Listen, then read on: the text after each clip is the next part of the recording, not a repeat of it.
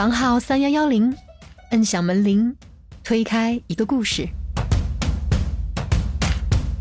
也没有自己之前想象的那种成天出入一些高级的论坛，然后就是跟一些市场化的机构推杯换盏，就这种东西是没有的，就没有那么洋气。其实还是说坐办公室，然后很多时候也是要像呃普通的基层公务员去处理一些办文办会，然后每天也都很朴素，蓬头垢面。上上班特可能不化妆的那种是吧？完全不化妆。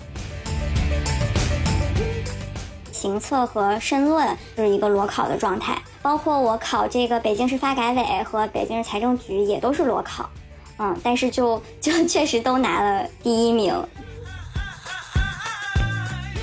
为了别人，为了社会给我的一个标准。就是要考上更好的学校，就是包括外形上我要更瘦更好看，就是这些。当我都实现了之后，我反而不知道我要去再追求什么了。那这个时候，其实你会发现你没有花时间去建设一个自我。哎，其实怎么说呢？哎，在待遇方面还是 不太满意的。说到点了。所以其实可以不用太心急，我的伙伴。你是有一个平稳、安稳而漫长的归处的，要返回的那个故乡广袤、平静而漫长。归去之后，不知何日再来。正是因为如此，此间的痛楚、美丽与悲哀，我才愿意一握再握。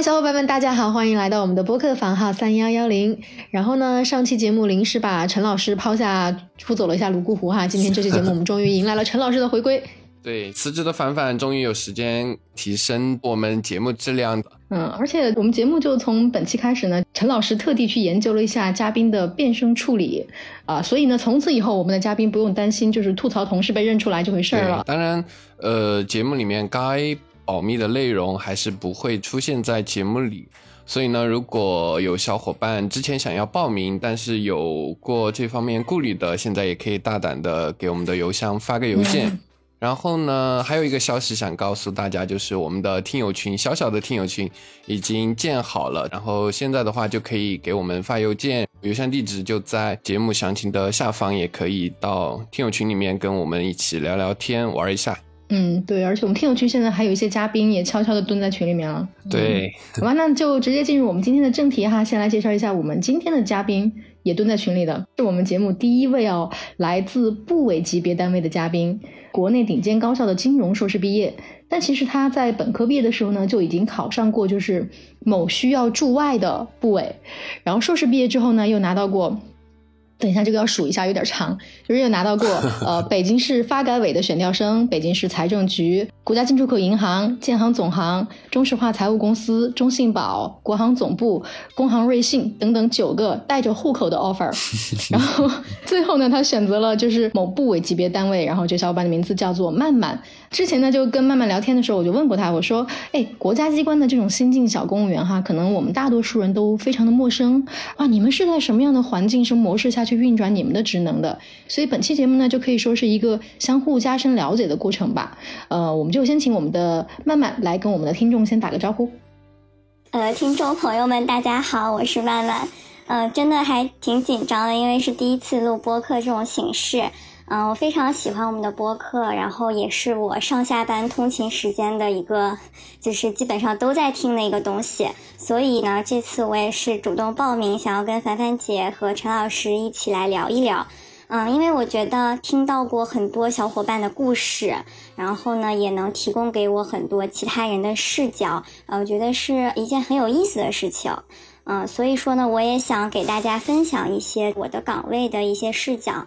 嗯，也是可以给大家提供一些参考。那从我个人的角度来说呢，我也是希望能做一个记录。那可能很多年以后，我还能再听起这一期节目，可能也能回忆起我当年是一个什么样的状态。嗯，然后，但是，对，但是我就我就是很容易说话快，然后，所以现在我在控制我的语 速。如果说我就是大家，嗯，就是凡凡姐和陈老师想打断我的话，可以随时打断，嗯，因为看不到人，我就会有一点就是不知道在什么地方断句。对，没事没事没事，我们俩共同控制。我有时候语速也控制不好，经常被陈老师批评。嗯，你看我这句话就慢多了。对，所以我也是叫慢慢，因为我希望自己可以松弛一点。还有还有还有这个典故的呀。是的，我先我先问，我先问一个题外的话题吧，就是因为当你提到说在通勤的时候听我们播客嘛，嗯，你现在通勤单边是有多长的时间呢？呃，四十分钟吧，因为我住在单位宿舍，然后还算一个在北京比较可以接受的一个时间。哇，对呀，我本来以为是一个小时打底的，结果四十分钟，哇，对，还挺知足的。对，不仅带户口，有宿舍，对，又带户口又有宿舍的职位，还是蛮香的。哎，就是工资，因为因为毕竟工资在这摆着，所以还是得有一些其他的福利，大家都懂，嗯。嗯，那先请慢慢呃简单自我介绍一下吧。好的，呃，我的呃年龄呢是一个九五后，就是还我觉得还挺年轻的，因为在我们单位里面，然后工作了两年了，我依然是我们单位最年轻的 一个正式的工作人员。对，所以因为我上学比较早，所以我这个年龄还比较小，就研究生毕业了。啊，我是从那个一一所国内还算挺不错的学校的金融硕士毕业的。顶尖，其实 没有没有，就是呃，肯定不是最好的那那两所，对，然后然后其实我也没有太去考证，因为经管专业的大家都知道，其实会计跟金融还是两个挺不一样的细分领域的，所以我自己本人的这个喜好呢和擅长也更在这个金融这一方面，呃，然后然后我 CFA 是考了一级，也也没有什么再往下考的打算，因为其实对我的工作也没有什么帮助。然后我，但我雅思成绩还不错。我雅思大一的时候裸考七分，然后大四的时候也是，就是考完研之后直接考的，也算是某种裸考吧。然后直接就考了八分，英语还不错。这个这个这个不叫不错可以拿到某涉外部门的 offer。但是当时那个涉外部门他完全没有去考察这一项啊。不用考察这个吗？是的，因为我是那个财务，我本科学的专业是财务，所以说他当时我我的那个职位呢是这个涉外部门的一个财务相关的岗位，所以他其实不需要考察英语的。OK，了解了。啊，不过我可能比较特殊的一个地方就在于，其实我也算是裸考，就是两次考国考，其实都是裸考。嗯，对，就是专业方面我就不说了，因为涉及到专业方面，不不管是在笔试还是面试，我都是有准备。但是啊，就是大家所谓的行测和申论，然后还有这种结构化面试，基本就是一个裸考的状态。包括我考这个北京市发改委和北京市财政局也都是裸考。嗯，但是就就确实都拿了第第一名。对，因为他也只招一两个人嘛。然后，然后我觉得我应该还是比较擅长这个考试的。嗯，对，因为因为我家其实就是一个公务员世家，呃，就是 带天赋的，对吧？就像我爸妈，然后包括大家族里面的其他长辈啊，然后嗯，兄弟姐妹，就是挺多都是公务员这样子的。哎，那曼曼刚刚你提到就是所谓的叫公务员世家嘛，那你觉得就比如说家人啊或者亲戚朋友们有在这个体制内，会对你的今后的工作或者就是你获得这份工作有什么帮助吗？嗯。其实像像很多人呃认为的一些考公务员，可能家里是有这种关系能够给到帮助的话，至少在我认知的范围内是完全不适用的。嗯，首先它的笔试是一个非常非常公正的，就是没有任何人可以做手脚的这样的一个考试。那再其次呢，其实，在面试环节，我所看到的也是，其实它能拿到你的个人信息是。呃，比较局限的，呃，而且我家其实也是一个四线，甚至我觉得实际上是五线的这样的一个北方小城市，对。然后我的 家族的公务员们也都是在这个小城，所以其实确实也没有什么太大的帮助。嗯，我觉得可能最多就是在一些为人处事呀、小事情上能够给到你一些，对对对，一些建议。是，可能这方面会有。嗯嗯。考试能力强，这个嗯，真的是令人羡慕。全都是裸考，全都拿到了 offer。其实。我我并不觉得自己是一个考试能力很强的人，因为我不管是高考还是考研，嗯，虽然成绩就进入的大学都还不错，但是我觉得也是没有我平时的 水平好，嗯，包括因为我其实上的那个学校啊，也都是一些像省重点这样的一些学校，所以其实像我身边比我呃成绩更好的同学也很多，呃，我是觉得我真的很擅长公务员这个考试，就是我也不知道为什么。很奇怪，真的很奇怪。嗯，就我认为可能是在语言能力上会稍微有一些天赋吧。像我可以分享的一个例子就是行测里面，像那个数学题，我基本上是呃，首先也没有时间做，嗯，再者是就算我花时间去算了也算不对，所以我基本上就是直接放弃这个板块的。但是我在行测里面的这个成语啊，还有填词儿啊，就语言类的那种题吧，具体我也记不太清了。我基本上是能达到一个百分之八九十的正确率的，好像还挺高的。对，所以我就完全 完全是靠文字的部分在拿分数。哦，这个很厉害呀！这个我觉得你放弃掉这个板块都还能拿那么高的分，真的还是很不容易。但是其实就我的观察，我身边的同学，包括研究生的同学，大家就是裸考，然后能考上呃国家机关部委的，其实真的还。嗯，没有说很少，就不可能说是我是唯一的一个超级天才这样的。我自己知道的，就至少有可能五六个。但他们可能有些人来了，有些人就是因为找到了市场上更好的工作，因为我们是金融专业嘛，那他可能就没有选择这里。嗯，所以我就我身边的观察呢，是能考上九八五的高校，尤其是一些比较靠前的九八五高校的同学呢，其实真的是不太需要准备的。嗯，你看我们前面那期嘉宾芒果，他其实也是是不是学校比较高级一点嘛？呃，当然我我不知道他跟你的学校哪个更高级，但是呢，我的感觉差不多。他也是准备了一共多少天？五天还是十天吧，反正还度过了一个国庆节，然后他自己还玩了几天，然后也是这样来考考上的。所以就可能对于学校很牛逼的同学们来说，在考试这件事情上，他本身就占有一定的优势。嗯，是的，而且尤其是文科生，我觉得文科生这个考试真的很擅长，会有一点优势吧，算是实力和运气兼备的时候。对对，嗯嗯，好吧，那我们就开始我们的问题清单喽。嗯，今天前面聊的有点长哈，我们的问题清单第一个问题是：曼曼，你对体质总体是一个什么样的印象？请用三个词来形容，并说一说为什么。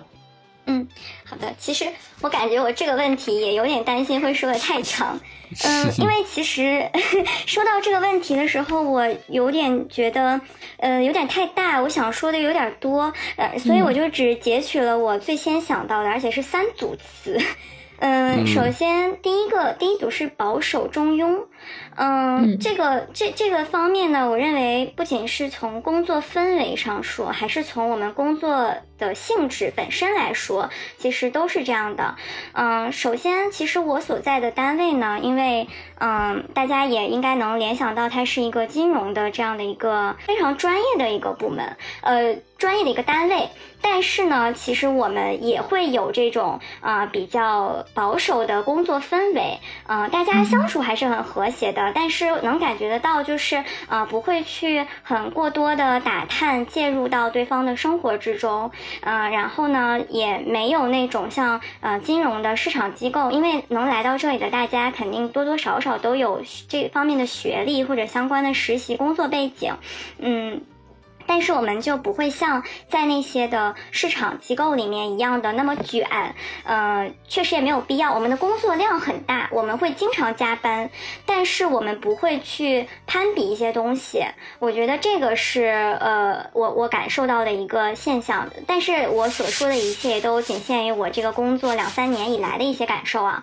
嗯，那其实从工作性质上来说呢，我觉得也是遵守着保守中庸这样的一个原则的。嗯，其实我们有一位呃领导，他有讲过的一个呃他工作所秉持的原则。嗯，大概意思就是说，当我们经过一些测算，呃，假设说应该去调整百分之十，那这个时候我们真正的去做这个工作，就呃可以去调整百分之八或者百分之七，就是你要往回拉一拉。呃，那为什么要这样呢？因为呃，领导认为就是我们要更加对自己充满怀疑。嗯，我觉得这个还让我就是这么多年来一直都记着这个工作的原则。其实我觉得，呃，你不管说他是为了保护自己，还是真的为了做好这件事情，其实这两方面应该都是有一个好的意义的。所以我其实，在工作中也是一直秉持着这样的一个原则。嗯，那第二个呃，第二组词呢，就是守正创新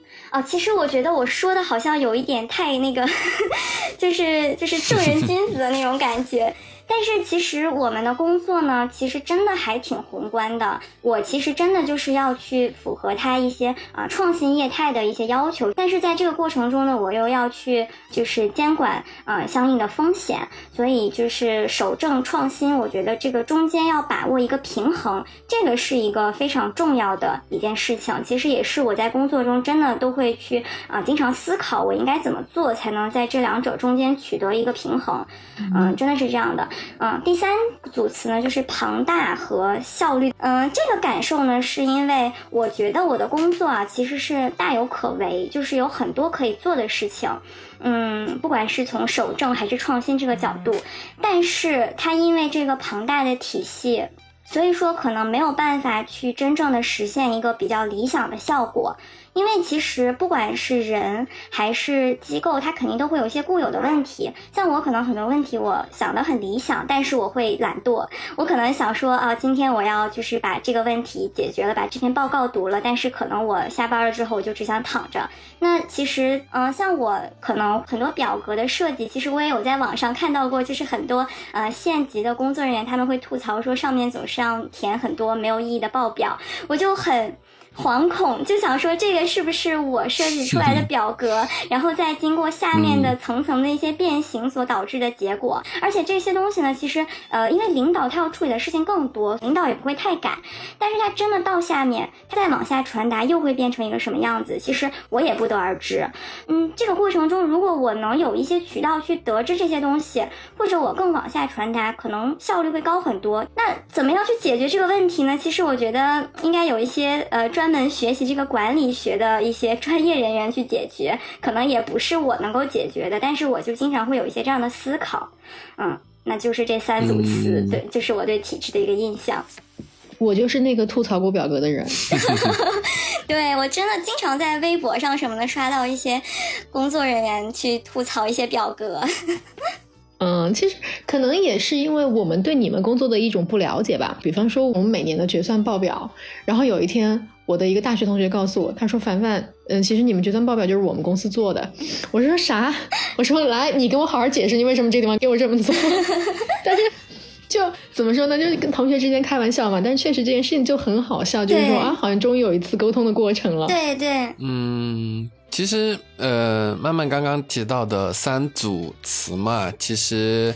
已经在节目中算是比较独特的吧。因为，呃，别的嘉宾可能是因为单位和曼曼不一样的原因，或者说个人经历不一样的原因。我想追问曼曼一个点，就是刚刚你提到的关于效率的事情嘛，你是怎么看待我们的系统的效率的呢？嗯，其实从我的工作之中来说，我并没有觉得很多效率要让位于其他东西的地方，因为我做的我所做的这这一块业务啊，它就是每一天都在出现很多很新兴的业务的，那这些其实都是有助于一个市场效率的提高的，可能这个也跟不同的。单位和部门有关系，至少从我这块业务来说，我觉得我们包括领导啊，还是还真的是挺服务于市场的。包括刚刚我也讲了，就是我们领导所说的这个要更相信市场，要更怀疑自己的这样一种心态嘛。所以其实我并没有呃经常的感受到一些效率让位于其他东西的无奈。对我，我其实问曼曼的时候，就是我在他的。呃，就是三组词中听到了一些，呃，虽然他看到了问题，但是他是充满着希望，或者说他是想要去改变。然后我记得之前我们也聊过，说，呃，浙江那边有街道办都收那个清北复交啊，我听过，我听过那一期，对，招到这些 很优秀的同学们，这种是不是一种人才的浪费嘛？其实从现在来说，那慢慢就是证明了我的这个想法吧，就是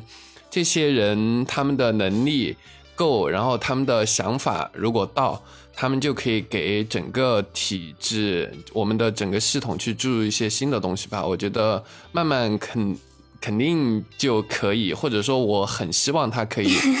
谢谢。就是印证了我的这种这种美好的希望的呃一个角色，对，所以所以我追问了一下。我明白，因为我是一个乐观主义者，对我觉得我底层是一个比较乐观的人，可能也是受到父母教育、家庭环境的影响吧。嗯，但是确实，我觉得这个也跟个人还是有关系的。我身边也有很多就是学呃，也是学校很顶级的一些同学，他其实对整个社会是非常非常悲观的。我身边也有很多这样的同学，只是我个人的看法啊。对，我觉得其实像曼曼这样的一个态度来对待工作，不管是对他的工作来说，还是对他个人来说，我觉得都是一个特别好的一个能量场吧，至少是。但是陈老师，你刚才说的那个，我觉得还是有一点点不一样。毕竟它是一个街道办和一个国家机关的区别。我觉得可能就是对于人才浪费这件事情上来说呢，嗯，这么讨论好像还是有一点点就是不平衡。对，嗯，国家部委有国家部委的工作，然后街道办事处有街道办事处的工作，它当然有对影响范围的区分、工作量的区分。但是我是觉得，呃，是那样的。但是我我说一个我的看法啊，就是其实我觉得有时候媒体他可能会拿一些稍微哗众取宠一些的东西去大肆宣扬，但实际上我身边的这种嗯清北复交这样级别学校的同学，我好像没有呃不太有说就是呃就是街道办的这种同学可能也不是非常多。嗯嗯，就是一个个人的看法啊，嗯。其实那个新闻就像曼曼说的，呃，也不是也不是说哗众取宠吧，就是他抓到了一一一个小小的现象来去讲这件事情嘛。那次其实你招录的十几位同学中，好像我印象中是三位还是四位是来自清北复交的，然后并且那个浙江那个街道办事处他们也发了声明说，他们那这种是特殊人才引进。不是说清美复交这几个同学去考了他们的岗位，而是他们就是人才引进项目，只是说，呃，他们的岗位现在是落到街道办事处这样。对对，嗯嗯。但是其实我能看到，就是我们就不说清北复交，但是在东东南沿海地区，长三角、珠三角，现在现在说粤港澳，就这些地区，它确实这个呃基层社会基层的服务能力，我觉得确实是要显著的高于其他地区的。这跟它所能给到的薪酬水平和它所招录的这个公务员的水平比较高，肯定是有关系的。总的来说，我觉得就是高水平人才在哪儿都会发光吧。慢慢在你现在的岗位，一定也会有你的闪闪发光的那个地方。谢谢。嗯，好。然后我们来继续我们的第二个问题嘛。慢慢现在的工作以可以说的方式再介绍一下嘛。然后前面你已经提到你已经工作两年了嘛。然后你觉得你现在的工作有趣吗？你喜欢吗？保密范围内吧。对对对。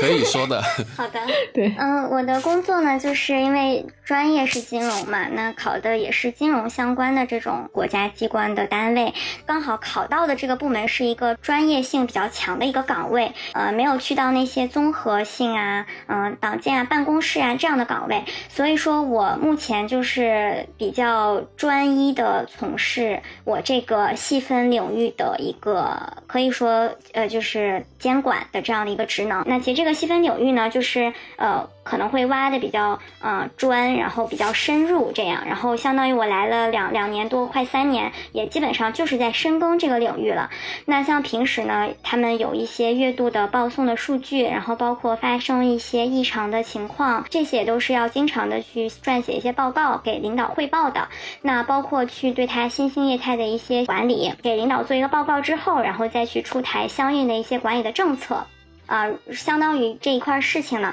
啊，具体的经办人员呢就是我，啊，所以其实还是非常的千头万绪的，呃，就是我想回答你觉得有趣吗？那个部分，嗯，我觉得我的工作还是挺有意思的，因为刚刚我也讲了，就是呃挺专业的嘛，我其实是一个喜欢做比较专业的事情的人，嗯，我这个人呢是我去其实还是挺挺任性的，就是我不是那种嗯能够去做一些比较。乙方的工作的人，因为我作为一个金融专业的同学，之前也有在一些券商啊、一些金融机构去实习过，但是在这种岗位上做呢，其实嗯，基本上都是一些乙方或者说卖方的一些性质的工作。我发现我是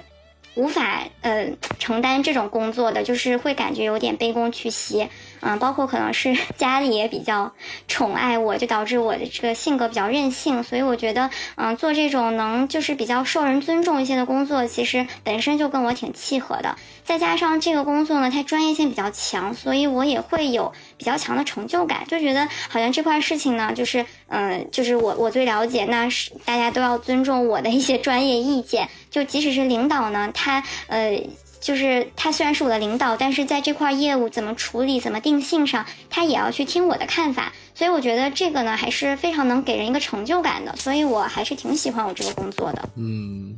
听起来都蛮有趣的，我觉得。对对。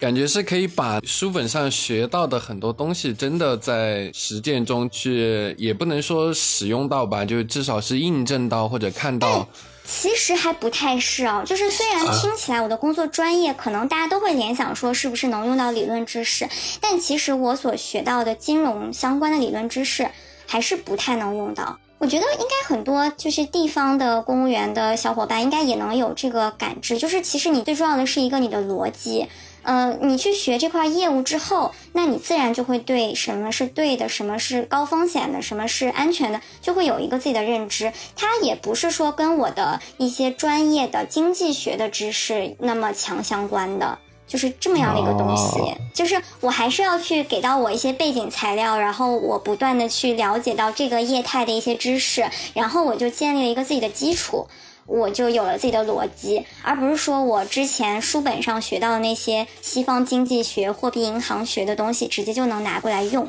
呃，还是稍微有一点点关系，但是我觉得其实没有那么强的相关性。嗯嗯，听到这儿，我感觉出来哈，就是我们慢慢，你应该算是在我们专辑前面还有一位，应该是小袁吧。之后，第一位对自己的工作的满意度相当高，并且就觉得自己的个人成长非常的强大有序，然后可以就是羡煞旁人的那种感觉。我觉得你是第二位。其实，其实，哎，其实怎么说呢？哎，在待遇方面还是 不太满意的。说到点了。是的，是的，嗯，还还是没有就是十全十美的，对吧？嗯，对，我也可能因为我就是一个底色是比较乐观的一个人吧。嗯，对，感觉到了。嗯，那要不然我们先讨论一下。待遇问题，嗯，可以啊，这个问题可以提到前面来。可以啊，既然那个曼曼已经提到了，就是关于待遇的问题嘛，那就又由我来问一下这个我比较感兴趣的问题。其实，在呃聊这期之前，遇到了一个朋友嘛，他是考到了上海的公务员。我其实还对就是北上广深这种就是超一线大城市的，我们国家超一线大城市的公务员蛮好奇的，然后我也。询问了一下他的薪资呀，就之类的嘛，跟我之前的想的还是有一定区别的，所以就想，呃，提前问一下曼曼嘛，就是你现在的收入是怎么样的呢？然后，呃，晋升曲线会跟就比如说地方或者说基层的公务员们有更大有一些区别吗？然后你的收入对比北京市的，比如说平均收入，或者说对比你的同学们去到机构的同学们，差别，我相信应该是有差别哈。这个差别大吗？很大呀。来聊一聊，聊一聊，聊一聊。就是我我收入水平吧。呃，我我不知道这个是不是一个常识，就是国家机关的工资是要比北京市级的公务员的工资是要低的。嗯，不知道，我不知道，我也不知道，第一次知道。嗯，是因为这个，我觉得在。我我们这个圈子里，大家应该就是把这个作为一个 common sense，所以应该是可以说的，对，因为因为是这样，就是国家机关的工资它是跟着全国的水平，那北京的水平肯定是在全国的平均之上的嘛，嗯，哦，所以北京北京也是不如上海，北京也应该也不如广东，那我们我们的收入水平就就是更加的可见一斑了，反正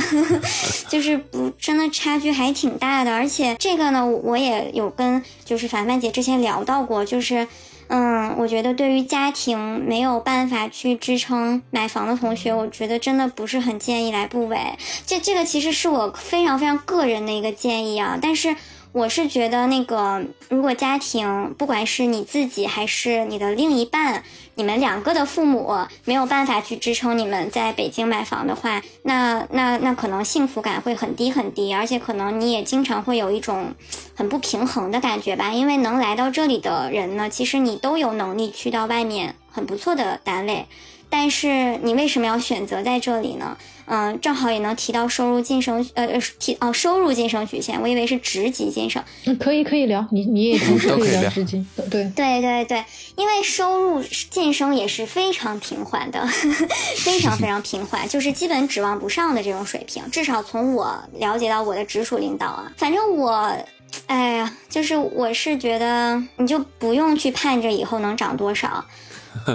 呃，然后我个人的情况呢，因为是我跟我男朋友，他是一个非常高收入的这样的一个工资的一个工作，然后他就是工作挺多年，他会比我年纪大一些，所以也有了一些积蓄，然后再加上双方父母也是就是攒了很多年的一个积蓄，我们一起加起来这样，然后买了一个也就是就是能够两个人住的房子，所以我觉得其实我，但是我就是客观的说，我觉得我这个水平。也，我也觉得自己非常非常幸运，能达到一个这样的水平了。像我的很多好朋友，他们家里，包括他们可能结婚了，然后另一半的家里，可能就是完全没有什么积蓄，然后再加上我朋友可能跟他的另一半两个人都是体制内的，所以就是没有办法去承担买房。那可能他们也能有一个这种单位的单位的这种呃，会有一些福利的这种住房，嗯，但是我我只能说，就是我可能看到的是现在，因为对于我们一些新的这种国家机关的公务员来说，可能那些房子可能排的时间会很久，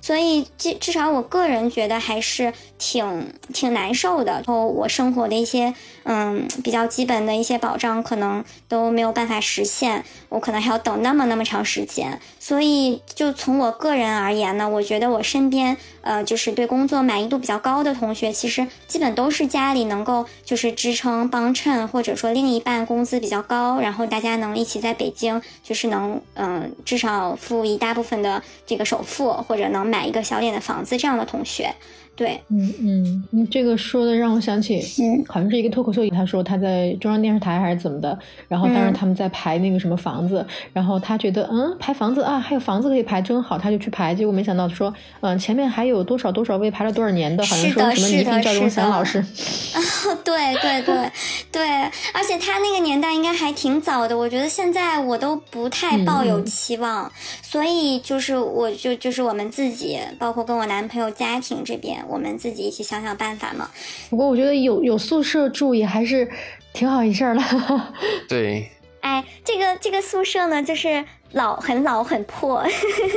就是这样的。嗯，但是只能说是，反正我现在住在这就是勉强一个住处，但是也是要付租金的。反正租金肯定会呃对，会会比市场便宜一些，对吧？会便宜一些，但是有的时候会觉得这这种老旧的卫浴水平好像也有点亏待自己。但是每次想想，可能省了个一两千块钱，就忍一忍吧。啊。那也还行吧，因为呃呃，我知道的就是在呃一线大城市，其实租金也是很大的一块支出嘛。你如果公务员本来收入不太高的情况下，再去租个房子，可能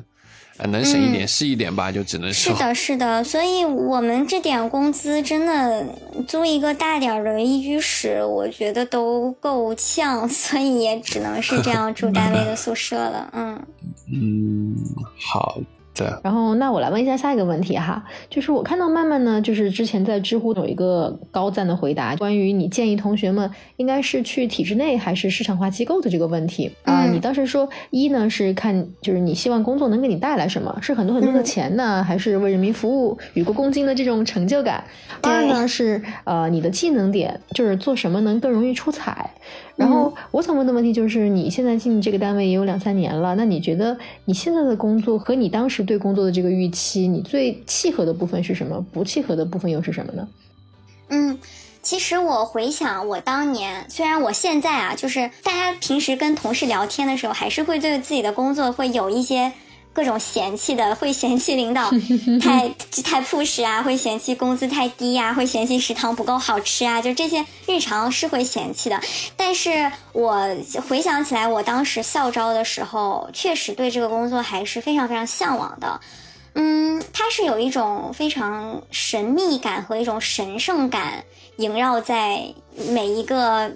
金融学子的心头的，至少我个人是这样认为的。就是大家都会说，那个时候我们可能去券商、去金融机构、去投行，大家都会说，就是监管爸爸怎么怎么样，就是非常非常的尊敬，所以一直以来都是有一个非常非常崇拜。这样一个工作的一个感受，那我觉得现在的工作呢，和我的当时的预期最契合的地方，就是确实事情，我我所处理的事情是非常宏大的。嗯，可能你会看到，比如说我出台了一个嗯便利的政策，那可能明年它的这个数据，你到年底的时候一统计，就会发现比去年增长了很多，可能它就是覆覆盖的这个。个人啊，企业啊，就都会是一个一个非常大的增长。那其实这个这个时候会感觉就是对，是会有成就感的。嗯，那不契合的地方就是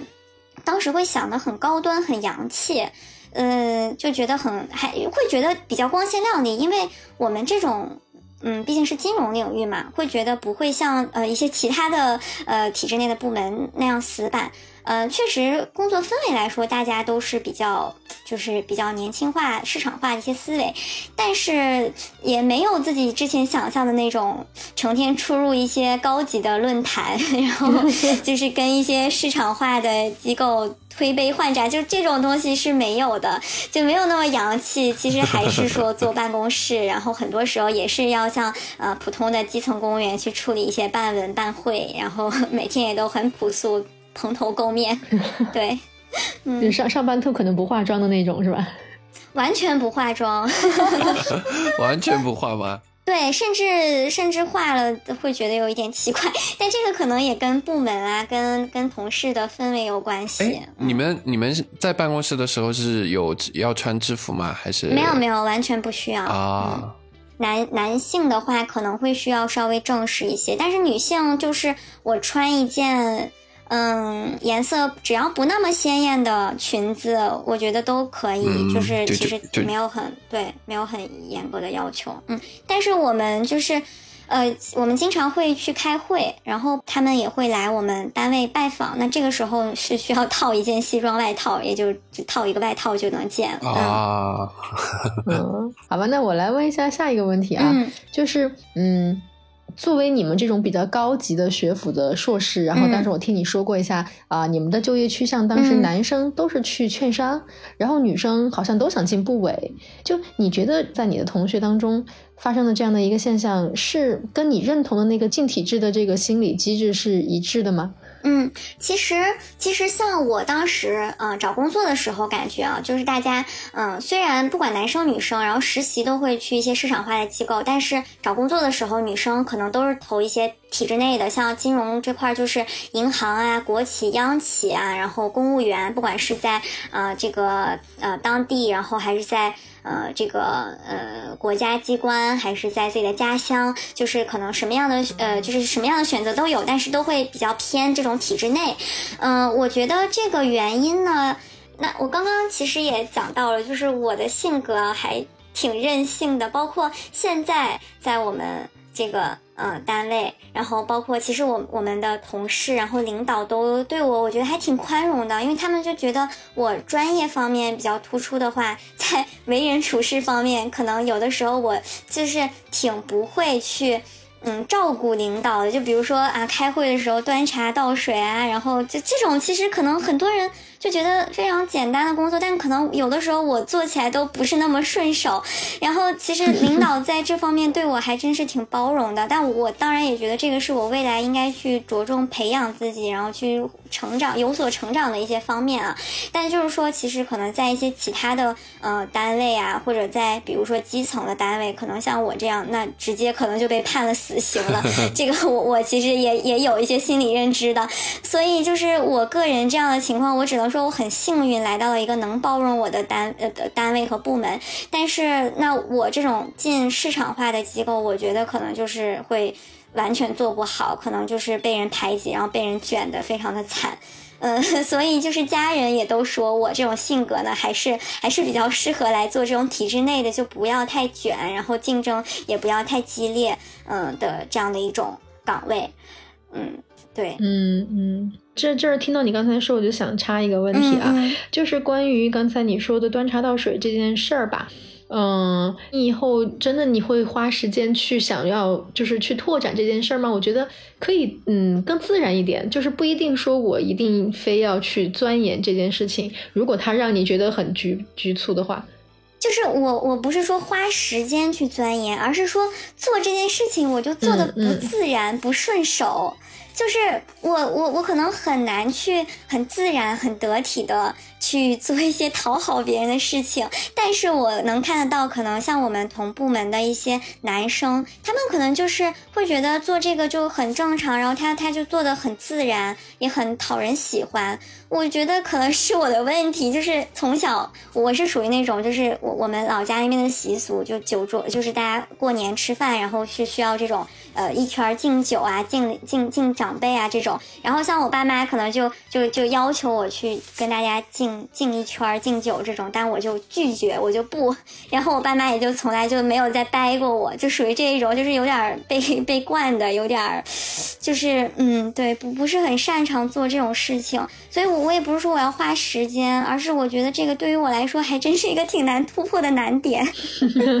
嗯，我我就是因为哎，正好呢，也以前有过一些就是同事来跟我聊过一些这样的事情。呃，确实他们是这样觉得的。就比方说，嗯，你那些做的很好的那些同事，不管我，我觉得这个跟性别无关，不管是男生女生，他们一定都会有一些天生就能做的很好的人。对对对，是的，只是说刚巧我遇到这几个是男生。但是，就肯定是有女生也做的比我更好。对对，嗯，我觉得这样的人，他们可能会很容易做好这些事情，本身就自己没有什么心理障碍。当然，这个我觉得都很好，能做好当然是更好的。但是呢，比方说有一些同学，他们以前也来，就是跟我聊过，他就觉得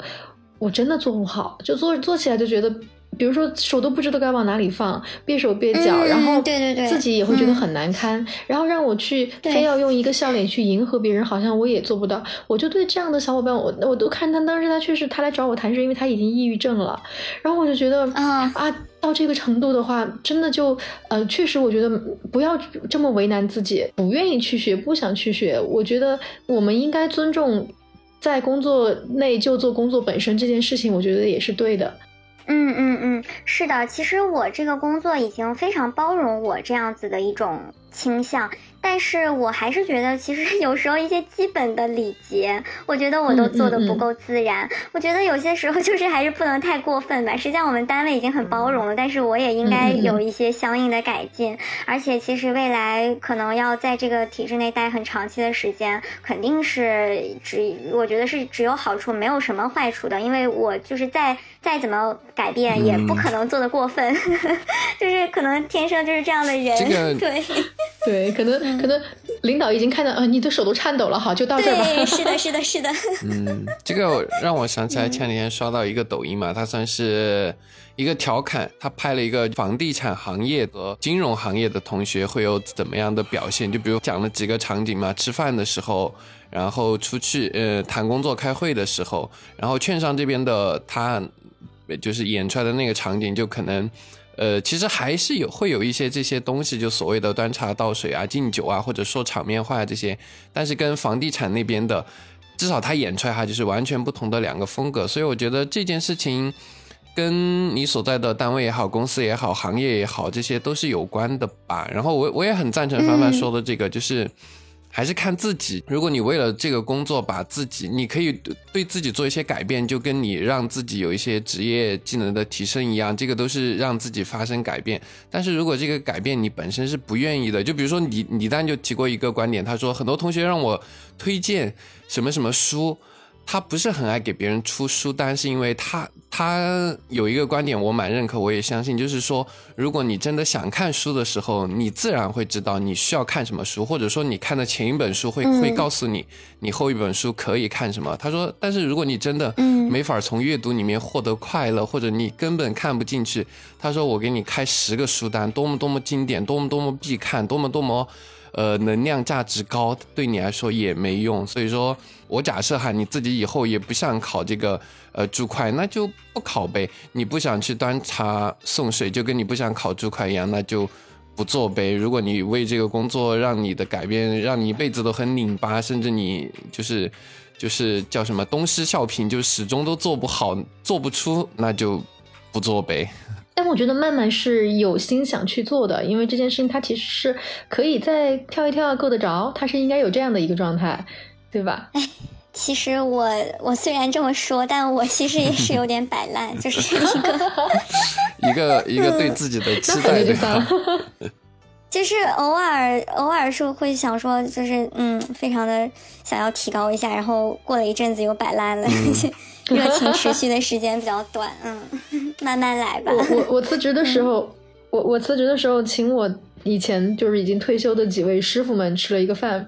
然后吃饭的时候，在饭桌都快结束的时候，我终于端起了酒杯，跟他们说：“不好意思啊，这么多年了，这个这个还是没学会。” 他们什么都很开心。他们说：“哎，你不用学这个，你不用学这个。”对，有的时候其实自然本身也很打动人，对，不需要去真的是东施效颦，可能反而效果也没有那么好。哎，那，嗯，我蛮想，我我也查一个问题，就是刚刚慢慢聊到了，就是说你的领导啊，包括你们单位就是工作氛围什么的，嗯，我想问一下，就是你的领导是多大的年龄呢？嗯，如果说直属领导的话，差不多就是四十岁左右，嗯，四十岁左右，对吧？那，嗯，在你看来。在至至少是在你们单位，或者说你能看到、你能知道的领导中，你觉得他们是必须要能力到了就可以上去，还是说也是有一个软性的年龄的限制？呃，很年轻就提拔，我我可能我看的样本有限，我觉得是挺少的。这也就造成了我们没有那么卷，这是一个原因。因为你不管说你多么优秀，但是你基本上不到不到那个年龄，不到那个时间，也不太可能会去提拔到这个职务。嗯嗯，那对你来说会有一些负面东西吗？就是你你不管多优秀，你也没法说可以比身边同龄的人付出很多，这个会让你就是比如说对对自己的个人提升或者能力的提升。有懈怠，你对这个事情怎么看呢？嗯，我觉得对我能力的提升肯定是有懈怠的，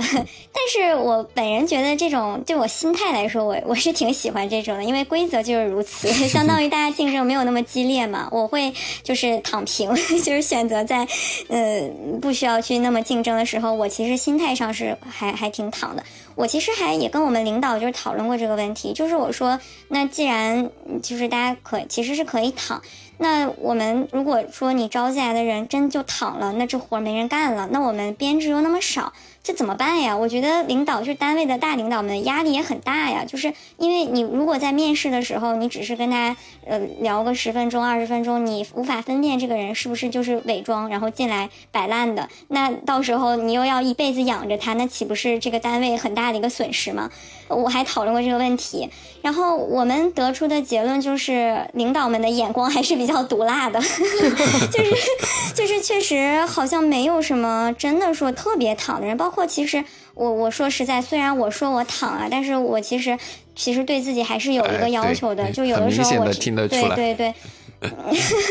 就是，但是我对自己的这个要求不是说我要就是升职或者怎么样，而是我这个活儿我就是如果干的我觉得不到位或者存在一些什么。可能性的风险，我会不踏实。那我我们我跟我直属领导我们讨论这个事儿，就是因为能进来的人，其实他可能学历就是能进到国家机关的人，他学历就是都是比较好的。你会发现这些学校比较好的人，他其实从小对自己的要求就是很高的，对自己的这种要求在约束了他。那下一个问题就想问问我们曼曼，你说过你好像至少十年内不会考虑辞职，是因为你对现在工作挺满意的，对吧？嗯，就是我其实更。嗯，也是因为我不在不做这个工作的话，我觉得好像别的没有什么更适合我的工作，呃，一一个是我自己也说了，我比较匹配这个工作；另一个是我其实，嗯，专业技能，我觉得就是你慢慢的在这个体制内待着，可能你的专业技能也会有一些退化，你就已经无法胜任别的工作。所以，或许十年之后，我比如有了一定的积累，那我可能能够跳槽出去做一个跟我过去这十年的职务所有关的一个，就是也不能说就是有关啊，就是只是说有一些相关或者对我的能力有所帮助的一个岗位。但是十年之内，我是找不到一个这样的体制外的工作的。哦，而且这个有关，呃，就是他还不能完全有关，他也不能，他也不能很有关。对，对，你要有关了还不能去工作呢。是的，对，不能很有关。然后我们继续下一个问题嘛，前面其实已经提到过了，就是慢慢在你的观察中，至少说在你看到的，在你们单位中，个人成长这件事情容易吗？还有包括之前呃小红书上我们看到一位部委辞职的大叔，他说他厅级离职的时候，同龄的同学们都还在努力的去争取一个处级甚至科级，你们单位的人对于这样的事情是怎么看的呢？嗯，其实我们从国家机关这个层级来说，好像不用争科级。嗯，因为我我具体我对人事上我不是很了解啊，那些职务跟职级，因为现在也轮不到我。我我感觉就是只是说，呃，处级可能是一个坎儿，但是其实大家不会去谈论这些事情。就是比如你看到一个年轻的同事。他呃也不是说年轻啊，就是呃刚刚升升了一个职级的同事，可能他升了，但是大家嗯也不会说很去讨论这个事情，就让他发生，然后也不会说去啊跑去祝贺他或者什么，他也不会对此做什么表态。其实我我能想象得到，大家都在去研究说啊他是哪年来的单位，然后几年升的这个职级，但是大家不会去做任何公开的讨论，包括其实聊到工作，大家都会说啊工作。就是领导好好好 push 啊，给好多压力啊，让写好多报告呀，但是不会有人真正发自内心的去吐槽，就是 就是，但是我 我之所以对我的工作说还挺满意啊，我是因为我真的是一个乐观主义者，不是因为我 担心领导同事听到，但是我我就是觉得说，就算有人他可能真的挺不满意的，他呃不会说，也不会表达。这个其实也是体制，尤其是呃国家机关，我觉得一个一个特点。所以我其实还真的不太清楚别人是怎么看待这件事情，但我只是觉得说，好像在我观察到身边，呃，都还挺能够拿到一个跟自己相匹配的一个职位职务的。嗯，懂你意思。那还是挺好奇，那你们单位有没有那种，就是可能他因为在单位选择在职位上躺平，所以他并没有。真正到达一个比较高级，也不叫高级，就是到达一个你认为正常的成长级别的这种。那五十岁的时候没有成长起来的人，他在过什么样的生活？嗯，我觉得给给我的感觉就是，可能他自己也挺乐乐在其中的。他可能就是，嗯，就觉得说我对这种所谓的呃职职级权利，我没有什么太高的要求。嗯，我也是在做一份就是能体现我价值的工作，就就我也挺开心的。至少至少我看就是他们表现出的状态，我认为是这样。就他们也可能心中也很不得志，但是在我面前可能不表现出来吧。但是就是他们其实也没有说真的就完全不干活，他们也是有在做他们分内的工作的。我觉得他们其实呃，可能确实下班会比我早。对，嗯，那就下一个问题。嗯嗯。呃，刚刚前面我我已经夸过曼曼了嘛，是一位考神，然后 对，就请你以一位考神的我定义的考神啊，请你以一个我定义的考神的这样的角色吧，你给嗯现在还没上岸或者说正在准备要考的弟弟妹妹们给一些你的经验，全方位一些的考试的经验，可以吗？嗯。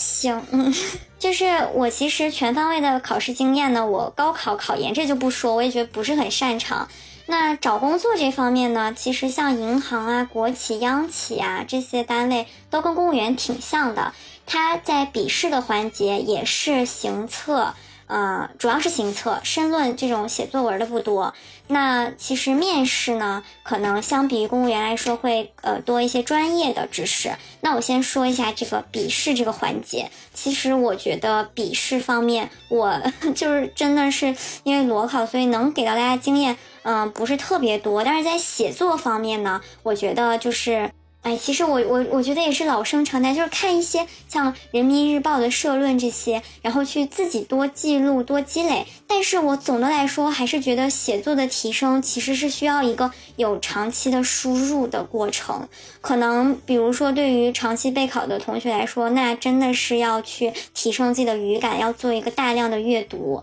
我觉得应该是会有帮助，因为我其实我。比较擅长行测和申论，行测也是在语就是填词啊那一块拿分嘛，所以我觉得这个可能是一个呃一个一个我的小 tip。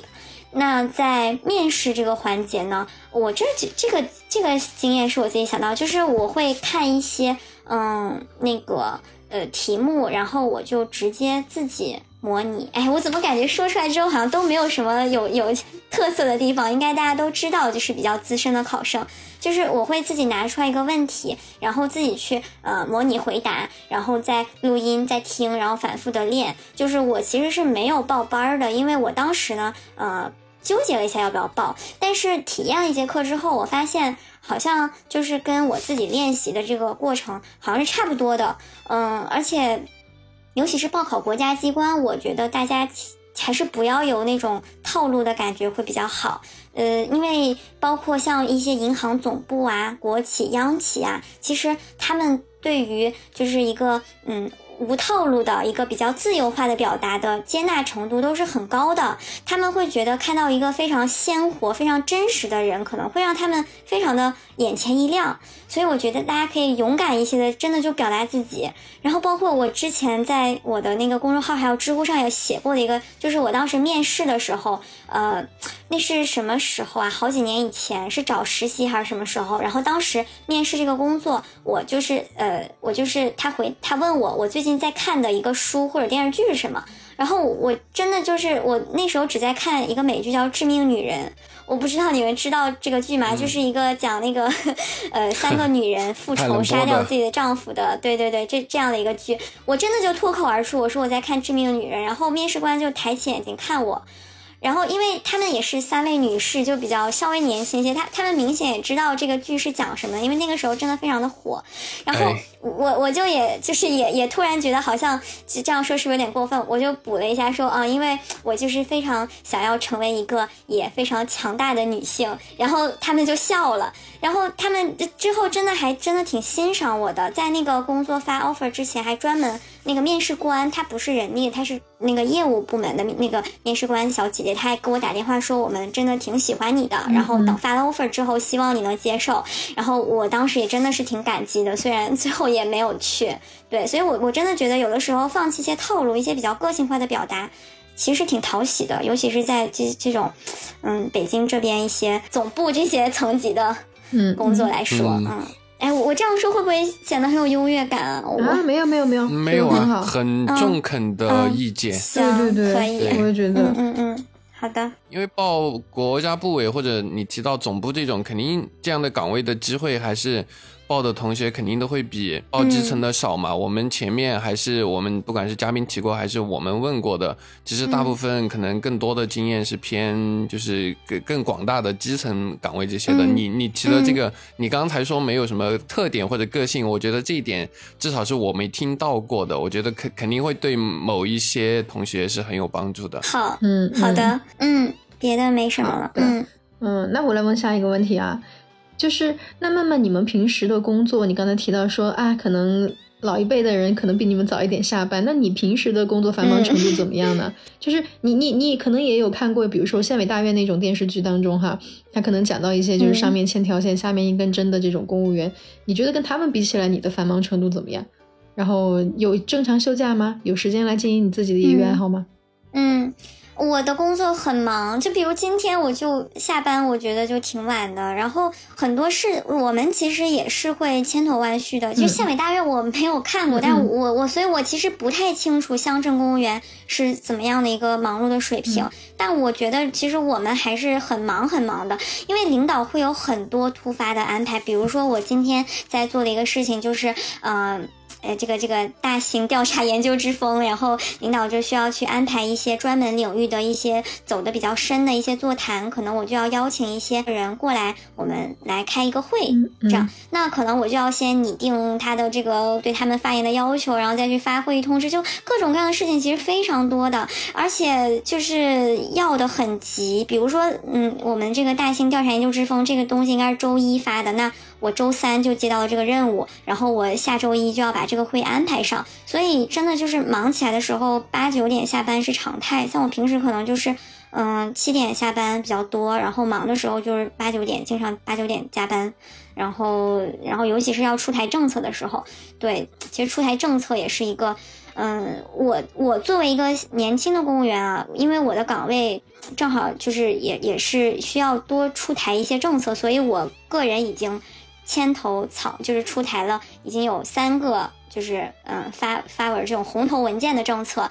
也是在就年轻的公务员里面算是比较多的。其实发一个文真的非常非常的复杂，就是要首先你要去自己有一个思路，然后去向领导做一个报告，然后你要去草拟这个公文，然后要去做一些合法性审查，再到最后你需要去呃做走一个正式的非常非常繁忙的非常非常繁杂的流程，再然后你要发给你们的下级单位，再去向下级单位去传达这个要求，然后再去做一个这个政策发布之后的一个。情况的跟踪和呃不停的去写一些阶段性的总结报告，其实真的还是很忙很忙的。嗯嗯，对。然后休假这个事儿呢，就是每个人都有年，我们年轻人每个人都有五天，对五天的年假。嗯，然后然后然后然后我其实是没有怎么休过的，因为确实去年疫情嘛，然后也没有什么地方可以去，所以就没有休。嗯，不过后面如果想要修的话，其实也是可以的，就是还 OK。嗯，然后工作之余，其实其实我比如说七八点下班，七点下班，我回到家，因为我十二点睡，其实可能还是能有三四个小时经营自己的爱好。但是就是因为太累了，所以只想躺平，然后看看剧，所以也没有经营起来自己的爱好。嗯，这个也是我以后想要找到一个爱好的。一个一个未来的方向，嗯，因为我其实现在没有什么爱好，我就是看电视剧。嗯，没事，未来还长。看电影，慢慢找。对，好吧，嗯，那要不然就我们就下一个问题。嗯，下一个问题前面也提到过嘛，就是想请慢慢列举一个，呃，你工作中可以分享的关于体制内应该如何为人处事的故事或者例子。嗯。哎，这块呢，我想讲一个，就是我我的一些小小的一些呃处事小技巧吧。可以，哎，对对对，这这个更爱听大家。嗯嗯，行，就是嗯嗯，这里我我其实嗯，因为确实没有什么呃特别的故事，所以我就想分享一下我自己嗯处理工作的一些 心机小技巧，就是 比如说啊，就是我跟一个其他的嗯。处其他的处室或者部门的同事需要他提供一个数据给我，但是他可能他应该提供，但他可能自己就偷懒嘛，因为这不是他自己头上的事情，他就不想提供，或者说他就是想要把这个事儿在领导不知情的情况下，就是呃呃混过去，因为他的领导跟我的领导也不是同一个领导，但是如果说我就任由他这样把这个事儿混过去了，那可能我就没有办法跟我的领导交差。所以这这种这种扯皮呢，我就一定会挑着领导就是在办公室，而没有说去卫生间或者什么的时候，我要打电话，而且会很大声的说这件事情。就是我会很客气，但是我会声音很大，就是让领导知道这个事儿真的是因为对方的责任，就这这样子的。嗯，挑准领导在的时机。对对对，就是我一定会这样，而且比如说啊，那个我我跟呃，因为可能有呃领导是有，比如就处长和副处长嘛，就这样的两个领导之分。那可能我有一个活儿，我我感受到就是副处长交给我的时候，处长不知道，那我就很怕我这个活干了，然后处长就是他不知道，虽然他可能知道，但是我必须要确保他真的知道，所以我就会挑他在的时候，然后去向这个副处长去汇报这件工作，然后再顺便把这个来龙去脉就是稍微大声的讲一下，就是因为我觉得这个其实也没有说是告告副处长状什么的，但只是说我因为我花了时间在处理这个工作，那可能其他工作上我的时间本身就比较少，所以可能我就希望处长知道这件事情。嗯，就是这这些我觉得还是要有一些小技巧的。是的，是的，嗯，这个这个算是这个算是我们之前聊过的那个工作留痕的一个具体的实操小技巧吧，我觉得。对，而且其实像我很多事情，我有就是跟我，因为我经常跟市场市场机构打交道嘛，然后我就会选择很多可以通过电话说的事情，我就会选择在微信上跟他们说。这个呃，就肯定是不涉密的，因为市场主体的事情一般都是可以公开的。我会跟他们微信说呢，嗯，是因为。很多事儿我可能记不住，但是以后我在微信上一查这个关键词儿，我就想起来了。一一方面是为了留痕，另一方面也是为了自己做一个记录和总结。嗯要不然领导就老问我说：“啊，那个进度走到什么了？”我可能如果只是打了个电话，我就忘了这个事儿了，或者我自己记录，我还得重新再记，所以我就直接微信沟通，就是有一些这样的小小技巧吧。嗯，非常实用，很实用。对，好吧，那下一个问题就。你对现在正在做自己人生规划的小伙伴们有没有什么建议或者嘱托呢？嗯，其实这个问题啊，我，呃，我其实，我其实虽然听起来我是一个就是挺乐观，然后对自己的工作充满了希望的人，但是我之前有跟樊姐说，我就其实我我工作的这两年呢，我一直是有一点点，有一点点轻微的抑郁倾向的，就是这个你们可能在跟我聊天的时候是听不出来，听不出来，对。是的，但是我其实是有的，就是我在私下里面，我虽然不是一个人住啊，跟我男朋友一起住，但是我经常会觉得做什么事情都没有意思。我是属于那种跟人交往的时候，我挺外向的，然后跟陌生人我也会完全不处，但是我。就是其实自己内心对于很多事情，我是觉得嗯没有太强的意义感的。即使我听起来好像觉得我的工作充满了意义，但是我觉得这件事情其实你交给另一个人，另一个就是也也还就跟我差不多背景、差不多能力的人，他也能做的呃挺不错。那我觉得就是这个工作本身有意义，但是我个人的意义却。没有那么强，我不知道你们能理解这个意思吗？就我我总是对对对，我我所以其实我觉得我这个人我的人生规划也不是那么清晰，然后包括我自己也有很多我自己的问题要解决，所以其实我我会有一点觉得说，对于小伙伴们，我我我没有办法提出什么很有建设性的意见，但是我只是想就是。给大家的一个倡导就是一定要关注自己的心理健康，因为我觉得，嗯，大家就是多多少少都会在你。就你可能现在是在准备考一个工作，但是等你真的上岸了之后呢，你可能会发现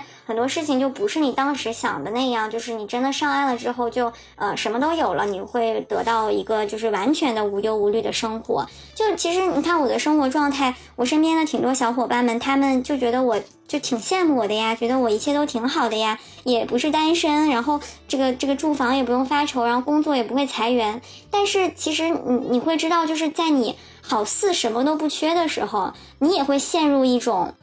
就是一种没有什么可追求的一种状态。所以，其实我就是想告诉大家，就是每一个在在你人生的每一个状态，你其实都是能够体会到当下的一种。呃，幸福感就是你其实都不用想说，我等到什么什么时候我就一定会获得幸福，获得快乐。其实你在当下你就可以获得，你不不需要让自己等到那个时候。然后你一定要关注自己的一些心理健康的建设。其实我是有在看心理咨询的，对，然后包括其实呃，也可以跟大家分享一个。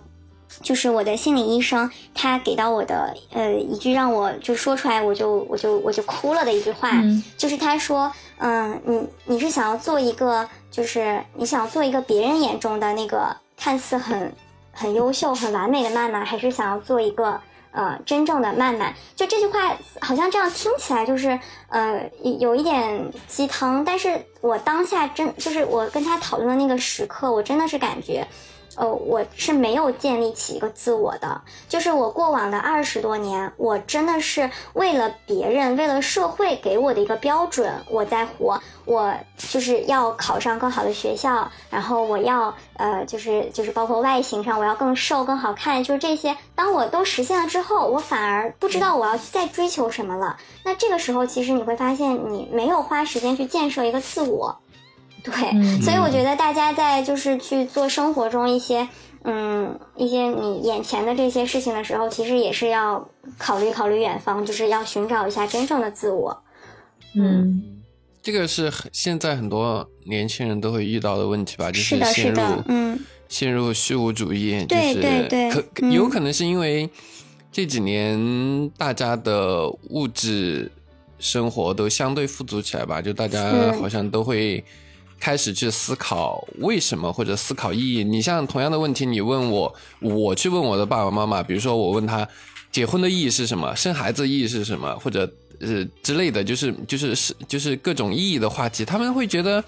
啊，你为什么会思考这样的问题？就是嗯这需要需要思考吗？但是好像这样的问题还是蛮困扰。呃，我们下一代，就比如说我们我们我们九零后啊，或者更年轻的的的这一代的问题，嗯。嗯你说到这里，我就想起我上个礼拜就是呃，也不叫上个礼拜，就是前几天我们不是发了新的节目吗？然后新的节目就是文青那一期节目出来之后，我就直接、嗯。就很好笑，我跟你我跟陈老师说的话是一样的，我就拿这句话去问了我爸，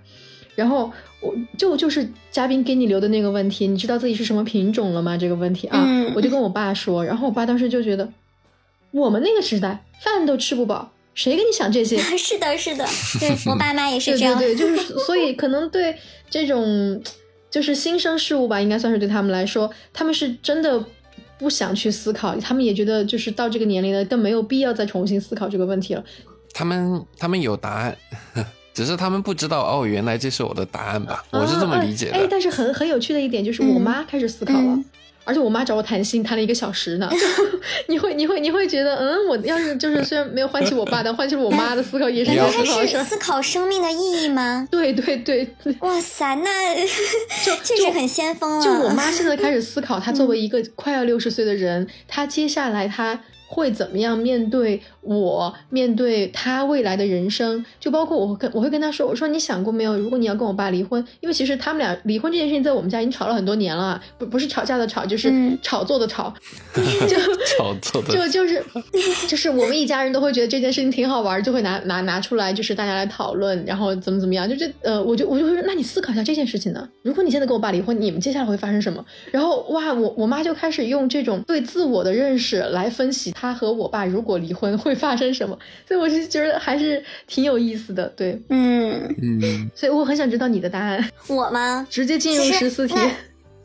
那呃，对对对，我也想说，因为上次我听完了文清老师的那那期播客，我也真的觉得对于他的每一个观点，我都有非常深刻的赞同。就是可能两两三年以前，当我还是学生的时候，问我这些问题，我可能觉得我为什么要思考它？我只想找到一个很好的工作。嗯嗯，可能对于很多在听我们播客的小伙伴，其实也是在面临，呃就是也是在跟那个时候的我一样。所以我觉得，其实就像我们的父辈一样，当你的温饱，当你就是一些最朴素的这种需求都没有得到满足的时候，你是不会去思考这些问题的。但是等你终将得到，那那个时候你其实终会面对这个问题。那每个人的觉知可能也也就是可能也跟大家的，比如说受教育背景，因为父母那一代他们可能受教育程度，我觉得可能可能也跟那个六十年代的那个 受教育程度是六六七十年代那个有关系。对，这个大家也都懂，而且也跟个人每个人的这个你你的这个感性的这个这个天生的这种感性的程度是有关的。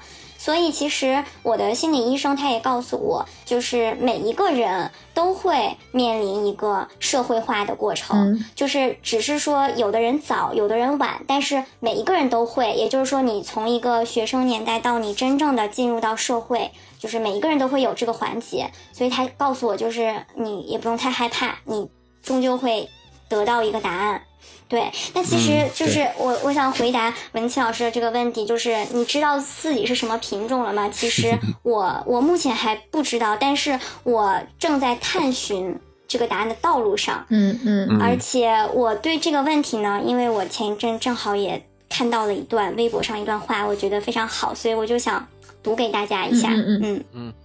嗯就是，嗯、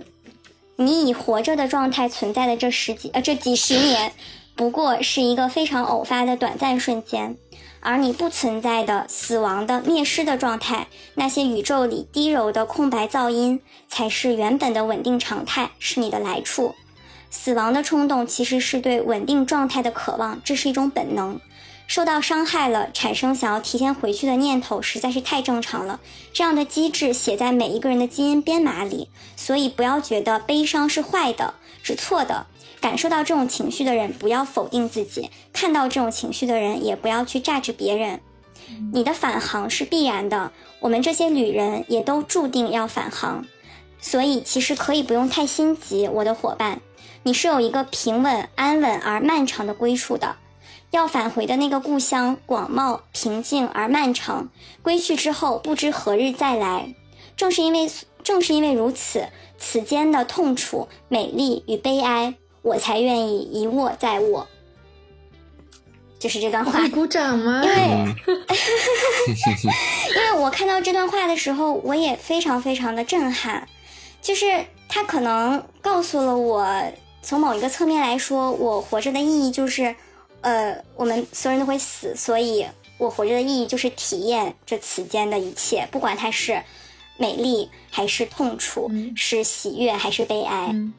嗯，我觉得它给了我一些解脱，对，嗯所以也想分享给大家，嗯。非常感谢曼曼。嗯。这么用心的回答这道题。对，因为因为我我就是这这个话也可以不剪进去，就是之前陈老师也知道我其实有过嗯大概八九个月或者十个月时间的抑郁症状嘛，然后、嗯对在那段时间其实如果我嗯当时能够看到这首诗，哎，说不定我会早一点好起来，或者。哎，就就就对就还好，就还好。但现在现在其实我已经彻底的，应该算是从中走出来。你已经找到意义了。对对，不你是我还是不知道。时是确诊的抑郁，还是觉得自己有倾向？嗯，有这种情绪。对，就是就是我觉得还抑郁症状，但是没有达到抑郁症，就是哦，那我也是，对对我也是这种。我当时也是去看了心理医生，但后来觉得太贵了，算了，不看了。嗯，是的，是的，是的，我也是，我其实只体验了两次，然后还在纠结，反正就是每次付每一次的钱，对对所以实在很难受的时候可以再去看一看。嗯，对心理医生的价格治好了我的抑郁。哎，要不然这段我们还是把它剪进去吧，我觉得好好玩。挑一下吧。对，嗯，呃是的，因为之前我跟凡凡约定过嘛，就是如果嘉宾的问题合适的话，我跟凡凡也可以就是回答一下。嗯就是、其实文清的这个问题，他提出，就呃，我跟文清我们在之前聊的那期的时候，我跟他还没见过面，但也像曼曼说的，我其实有一些想法嘛，跟文清是。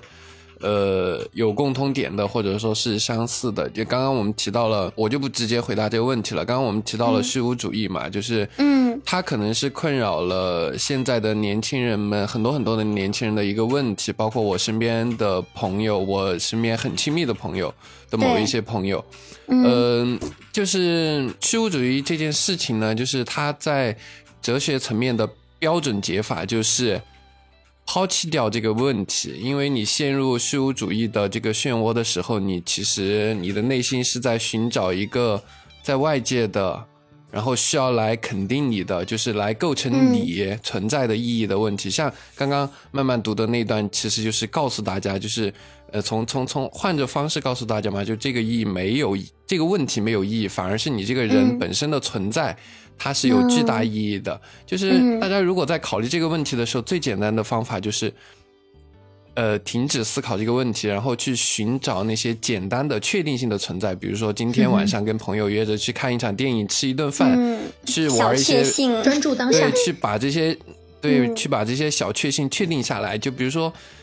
打个比方，我哈，我可能我是要喝酒的，但是呢，我也有一定的节制。我如果陷入这样问题的时候，很简单，约上我最好的那几个爱喝酒的朋友去喝一场酒。然后吹，在喝酒的过程中，然后呃不停的吹牛，然后聊天，然后干这些最简单的快乐的事情，然后在你的嗯朋友身上，在那些喜欢的你的人的身上，在他们身上去寻找那些可以肯定你的东西，就很简单，去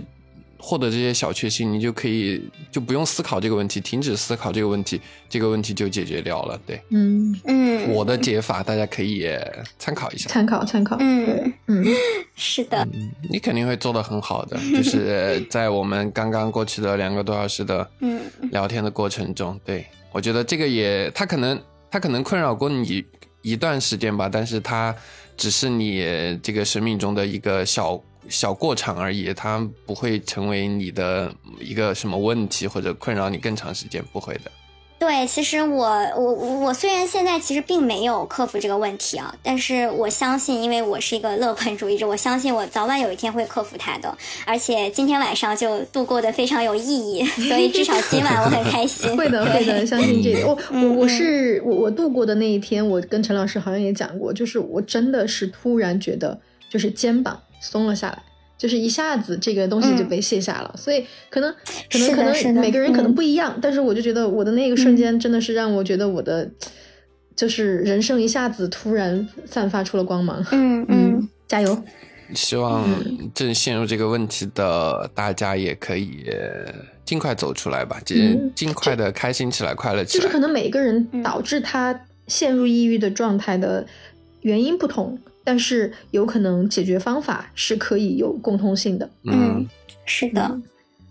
哇，那要不嗯就最后有请我们的曼曼给我们的下一期嘉宾留下一道题。对，嗯，好的。其实我的问题呢，也是跟我刚刚讲到的有关。嗯哼，就是我的心理咨询师告诉我说，每一个人都会有一这样一个呃进入社会的社会化的过程，嗯也就是你正式的进入到工作之中。那这个过程其实呃，就是很多人可能呃，就是在我这个年纪会出现，也可能比较晚的时候会出现，但是都会出现。呃，我就想问一下，嗯、下一位小伙伴，就是你有没有感受到自己也有这种从学生时代进入到社会发生的一个，嗯、对你自己可能心态上一个比较大的一个影响，或者说你一些就是像我，比如说我产生的这种比较呃抑郁的、虚无的这种症状，啊、如果说你没有的话，就是呃，你可以想象，就是未来你会在什么时候会产生这个感受吗？就是这个就是我的问题。嗯，然后如果他产生过，你就请他阐释一下这个事情的嗯前因经过嗯结果，分享一下经历。对对对，因为我很好奇，因为我的心理咨询师说每个人都会遇到。好呀，好呀，好呀，行，嗯嗯，那我们就拿这个来问一下下期嘉宾，好，好吧？那我们今天就聊到这儿。嗯，就聊到这儿，已经聊了两个多小时了，对对对度过了开心的两个多小时，非常感谢我们的曼曼，啊，嗯没有没有，你们辛苦，真的很开心。心。对，这次哎，我我也是在杭州录制，结果还给我哎，不想说了这个电池问题。一些小的波折，但但不会影响我们的对对对，整场的快乐。手手机质量也行，没问题的。嗯对，是的，啊，嗯这场声音最好听的可能是我了。哎呦喂，陈老师，嗯，好吧，那就再次感谢我们的曼曼。我们好的小伙伴们，好的我们就如果喜欢的话，请订阅我们的节目。我们下期再见，大家拜拜大家拜拜拜。嗯。